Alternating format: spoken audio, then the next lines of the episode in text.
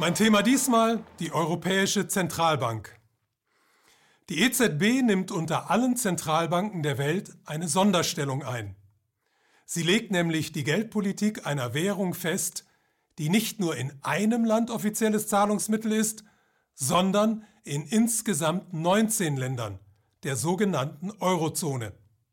Sie ist also im Grunde Teil eines Experiments, das es so in der Geschichte des Geldes noch nicht gegeben hat. Welche Bedeutung die EZB für das globale Finanzsystem hat, erkennt man daran, dass der Euro in der Rangliste der weltweit gehandelten Währungen hinter dem US-Dollar an zweiter Stelle steht. Die EZB wurde 1998, also drei Jahre vor der Einführung des Euro, gegründet und hat ihren Sitz in Frankfurt am Main. Seit 2015 residieren ihre etwa 2500 Bediensteten in einem Gebäude, das eigens für sie gebaut wurde, mit Steuergeldern in Höhe von 1,3 Milliarden Euro. Die Leitung der EZB liegt in der Hand eines Direktoriums, das nicht gewählt, sondern von den Finanz- und Wirtschaftsministern der EU-Staaten vorgeschlagen und von den amtierenden Staats- und Regierungschefs der EU eingesetzt wird. Die EZB ist also einer Kontrolle durch die Wähler entzogen. Offiziell bestehen die wichtigsten Aufgaben der EZB in der Festlegung der Leitzinsen, der Verwaltung der Währungsreserven des Euroraums, der Genehmigung der Ausgabe von Banknoten, der Beobachtung der Preisentwicklung und der Kontrolle der Geldmenge und der Inflation. Inoffiziell besteht ihre Hauptaufgabe aber seit über zehn Jahren darin, ein eigentlich totes Finanzsystem zusammen mit den übrigen Zentralbanken künstlich am Leben zu erhalten. Da nach der Weltfinanzkrise von 2007-2008 die Staatshaushalte wegen der Rettung des Systems durch die Regierungen riesige Löcher aufwiesen, mussten nämlich anschließend die Zentralbanken in das Geschehen eingreifen. Im Zuge dieser zweiten Rettungsaktion hat die EZB nicht nur Unmengen an Geld aus dem Nichts geschaffen und den Leitzins bis auf Null gesenkt, sondern unter Missachtung ihrer Satzung Dinge getan, die man früher nicht für möglich gehalten hätte. So hat sie ab 2009 Pfandbriefe gekauft, ab 2010 dann auch Staatsanleihen.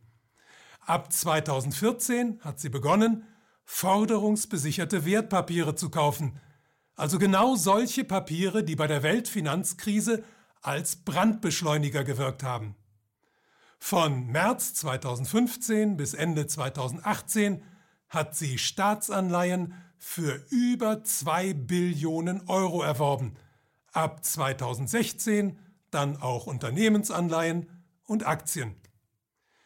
Bis Anfang 2019 hat die EZB auf diese Weise mehr als 2,6 Billionen Euro neu geschaffenes Geld ins System gepumpt und einen großen Teil davon zu Nullzinsen vergeben und zwar nicht an die arbeitende Bevölkerung, sondern an die Finanzindustrie, also genau die Akteure, die die Weltfinanzkrise verursacht hatten.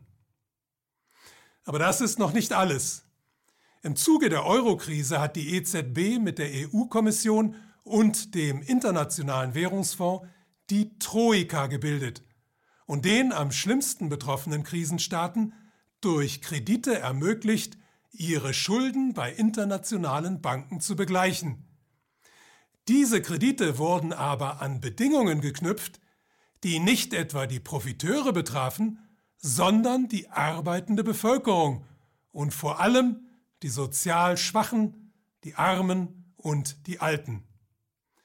Die EZB hat so vor allem in Südeuropa mitgeholfen, Gesundheits- und Ausbildungssysteme zu zerstören Mindestlöhne und Renten zu senken, die Arbeitslosigkeit vor allem unter Jugendlichen auf Rekordwerte zu treiben und Armut, Hunger und Obdachlosigkeit zu alltäglichen Erscheinungen werden zu lassen. Und nicht nur das, Als im Januar 2015 die Syriza-Bewegung in Griechenland an die Macht kam und einen Anti-Austeritätskurs ankündigte, akzeptierte die EZB keine griechischen Staatsanleihen mehr als Sicherheit für ihre Kredite, erhöhte aber gleichzeitig die Notkredite für griechische Banken. Während sie so der Finanzindustrie unter die Arme griff, zwang sie eine Regierung, deren Programm ihr nicht passte, in die Knie.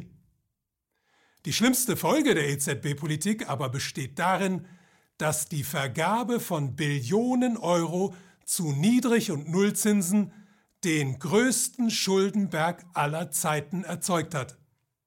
Da dieser ständig bedient werden muss, ist eine Rückkehr zu einer normalen Geldpolitik ausgeschlossen.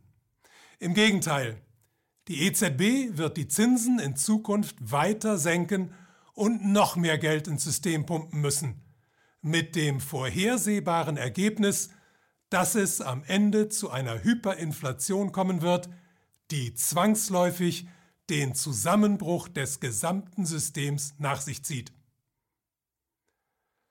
Die Zeit ist reif für ein demokratisches Geldsystem.